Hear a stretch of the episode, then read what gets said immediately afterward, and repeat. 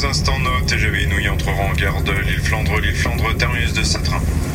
Avant de quitter votre place, assurez-vous de n'avoir rien oublié. Nous vous rappelons que... Un lundi d'avril, c'est le début d'après-midi, nous arrivons à Lille.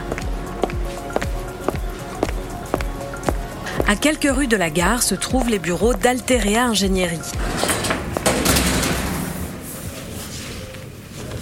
Bonjour. Euh, J'ai rendez-vous avec euh, Anne Fèvre euh, à 14h. Bonjour Anne. Enchantée. Chez Alterea Ingénierie à Lille, de grandes baies vitrées laissent passer le soleil. Une dizaine de personnes, tranche d'âge 25-40 ans, travaillent en open space devant leurs ordinateurs, dont Anne Fèvre, cheveux au carré blond, tutoiement et rire facile. La jeune femme vient d'être confirmée au poste de directrice travaux. Elle est ingénieure depuis 10 ans. Bonjour déjà pour commencer. Euh, donc je m'appelle Anne. Euh, je suis donc actuellement directrice travaux chez Alterea euh, et j'ai 30 ans. Notre cœur de métier donc c'est le bâtiment et euh, plus particulièrement la réhabilitation énergétique sur du logement social. Tu disais tu es directrice travaux.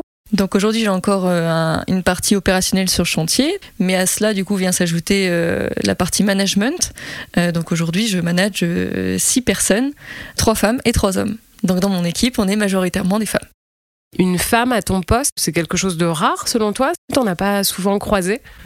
Bah, donc du coup chez Alterea, on a, euh, si je me trompe pas, on- a déjà quatre personnes qui, ont mon poste. Il y a un directeur travaux à Nantes, euh, qui est Maxime. À Lyon, du coup, on a Antoine. À Paris, on a Mickaël. Et, donc du coup, moi je, suis à Lille. Euh, effectivement, aujourd'hui, j'ai 30 ans. Être directrice travaux à 30 ans, je pense que ça court pas les rues. Alors après, effectivement, euh, je, je connais pas non plus toutes les directrices travaux qui existent en France. Mais euh, c'est un métier qui m'a été en tout cas proposé euh, par Stéphane, du coup mon, mon chef, et c'est quelque chose sur lequel je suis complètement reconnaissante euh, envers lui. Lui, t'en as parlé du fait que tu sois une femme ou jamais? Alors lui, il a, que ce soit un homme ou une femme, tant qu'on a les compétences, euh, c'est ce qui compte. Et c'est ce qu'il faut. Donc euh, moi, des chefs comme Stéphane, j'en veux tous les jours. Et tu vois, le cliché, ce serait de penser euh, que euh, tu fais face à pas mal de machisme. Oui, effectivement, c'est beaucoup des préjugés, mais au final, euh, enfin, les hommes sur le chantier, euh, moi, j'ai jamais rencontré de problème, en tout cas avec eux. Euh, Il y a des jeunes, il y a des moins jeunes, il y en a qui vous écoutent, il y en a qui vous écouteront pas. Euh, après, en soi, la particularité qu'on a en étant en bureau d'études, donc du coup, sur ma partie, la partie maîtrise d'œuvre, mais j'ai jamais eu de problème que j'ai rencontré à cause de ça. Il est 15h, nous quittons son bureau. Donc je vais t'emmener à Roubaix euh, sur un chantier où est-ce qu'on réalise euh, la réhabilitation de 32 logements à Roubaix euh, pour Villogia, qui est un bailleur social. C'est parti, direction Roubaix, à 13 km au nord-est de l'île, avec Anne au volant.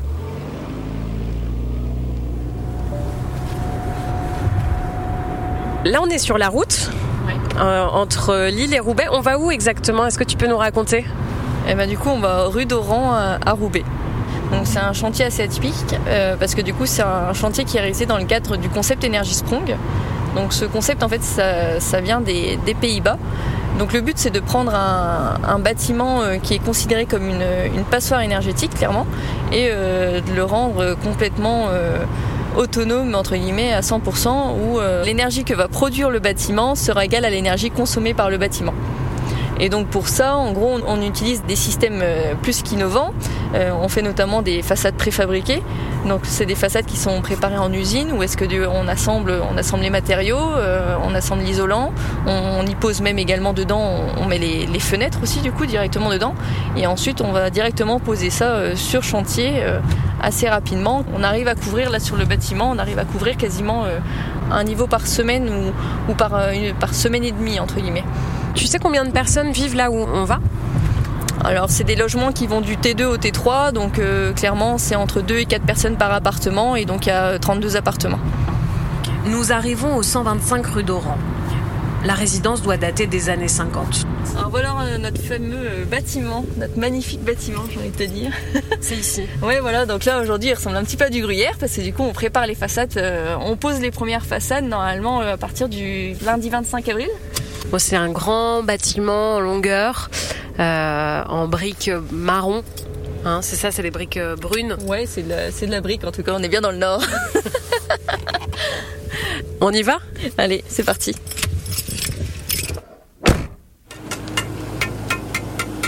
cet après-midi, quatre ouvriers s'affairent. Ils sont en train de préparer la façade à recevoir une nouvelle enveloppe, mais aussi il y a beaucoup de bâtiments aujourd'hui qui existent euh, à travers toute la France et même déjà rien que dans le Nord. Hein. Il y a un certain nombre de bâtiments qui ont cette nécessité d'être rénovés.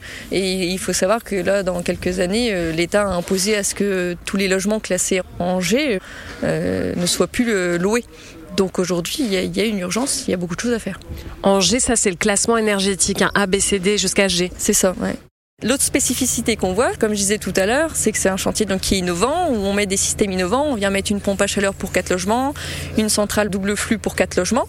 Et en fait, toutes ces choses-là, euh, étant donné qu'on n'a pas assez de place dans les parties communes existantes, on vient recréer une petite logette du coup à l'arrière de chaque entrée, euh, qui va être montée sur toute la hauteur là du coup, et euh, dans laquelle où est-ce qu'on aura tous ces systèmes qui seront intégrés dedans en fait. Anne ne supervise pas directement le travail des ouvriers. Elle est en lien avec les sept conducteurs de travaux qui, eux, gèrent les équipes. Nous en rencontrons une, une conductrice de travaux, donc Laura, 30 ans, elle aussi. Alors moi je suis Laura Vuy, euh, je travaille pour l'entreprise du jardin, conductrice de travaux. Euh, c'est moi qui gère un peu le projet euh, pour le lot enveloppe. On travaille en fait en, binôme avec un industriel belge, donc qui lui fabrique les complexes de façade. Et nous voilà, on vient, on viendra les poser sur site quand ils seront prêts. On s'occupait de toute la partie fondation qui est en cours là, qui arrive euh, à la fin là. On est bon. Et là-dessus, donc on viendra poser les nouvelles façades, donc 8 mètres par, par 3, en gros, euh, c'est ça, 25 mètres carrés.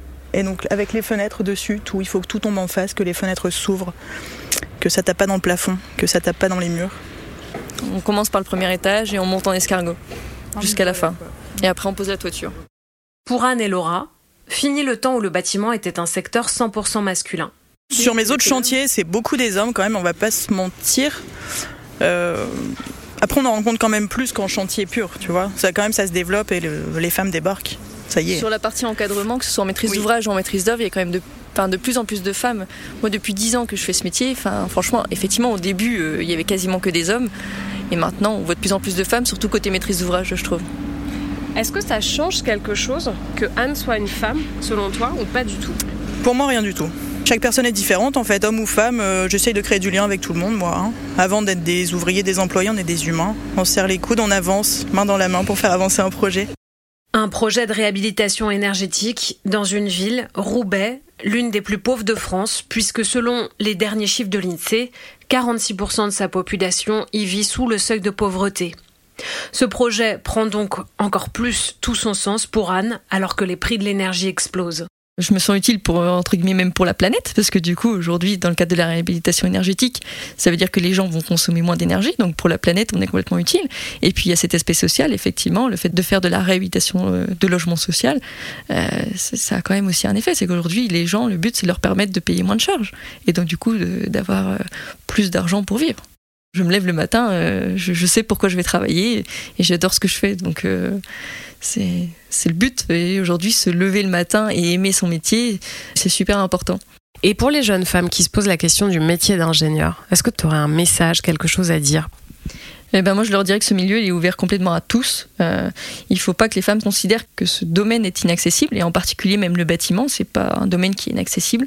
Euh, d'ailleurs, si elles m'écoutent et qu'elles pensent que le secteur du bâtiment euh, n'est pas fait pour elles, ben, moi j'ai réussi, donc pourquoi pas elles?